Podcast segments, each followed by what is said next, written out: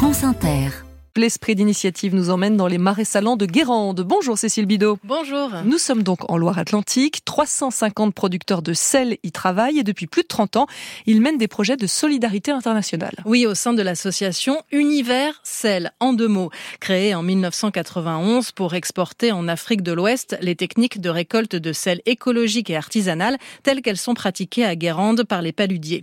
D'abord au Bénin, puis en Guinée et au Sénégal. Une quinzaine de producteurs de sel français bénévoles s'y rendent régulièrement. Bon Nicolas, bah bon retour parmi nous. Bah merci. Comment ça a été pour Bah, toi Ça a été impeccable, hein. il y a une bonne dynamique euh, de l'équipe là-bas, ça avance. Et sinon euh, l'équipe va bien? Ouais. Emmanuel Degnaud est le Ouais. directeur d'Univers Sel. Alors ce qui nous rapproche, je crois, c'est euh, la défense de nos territoires. C'est le fait de croire euh, que vivre de son métier c'est possible, même en étant des petits producteurs. Et euh, les problématiques euh, sur lesquelles euh, ces femmes et ces hommes sont confrontés ressemblent à nos problématiques à nous aussi ici à Guérande, hein, avec ces histoires de changement climatique.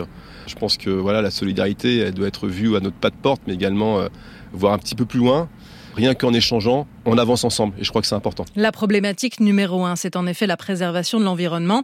Pour produire du sel dans ces pays, on fait bouillir l'eau de mer chauffée avec du bois, une pratique polluante peu à peu remplacée par celle utilisée à Guérande, l'évaporation naturelle grâce au soleil et au vent. Ça va peut-être glisser un peu, mais bon. Nous sommes avec Simon Perréon, 37 ans, qui exploite la saline verte, un métier transmis de père en fils à l'identique depuis plusieurs siècles. Là, Simon, c'est quoi que vous avez en main Donc là, c'est un LA. LAS, c'est l'outil avec lequel on récolte le sel. C'est le même outil depuis euh, 1500 ans. Voilà, on fait une vague pour pousser les grains de sel. Simon s'apprête à partir en mission pour la dixième fois en Guinée-Bissau pour accompagner des producteurs et productrices de riz, toujours dans cette idée d'une exploitation respectueuse de l'environnement et de l'eau. On va pas imposer une technique. En fait, on va essayer de comprendre ce qui se passe dans le village et adapter ce qu'on sait faire là-bas avec le milieu. Ça se passe pas d'un claquement de doigts pour que ça s'améliore. Mais quand on voit qu'à notre échelle, euh, les petites choses qu'on fait améliorent la qualité de vie des gens sur place, humainement, c'est très très fort. Il y a des liens qui se créent au fur et à mesure. Ah bah oui, oui. On reconnaît euh, forcément les mêmes personnes dans les villages, qu'on a travaillé avec eux dans la vase, et au bout d'un an, deux ans, trois ans, quand ils voient que ça s'améliore, ils nous accueillent dans les maisons, c'est complètement fou. Quoi.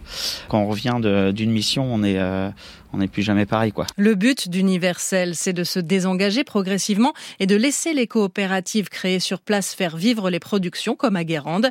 C'est déjà le cas en Guinée-Conakry où une association locale a pris le relais. C'était l'esprit d'initiative. À demain Cécile Bidot. À demain.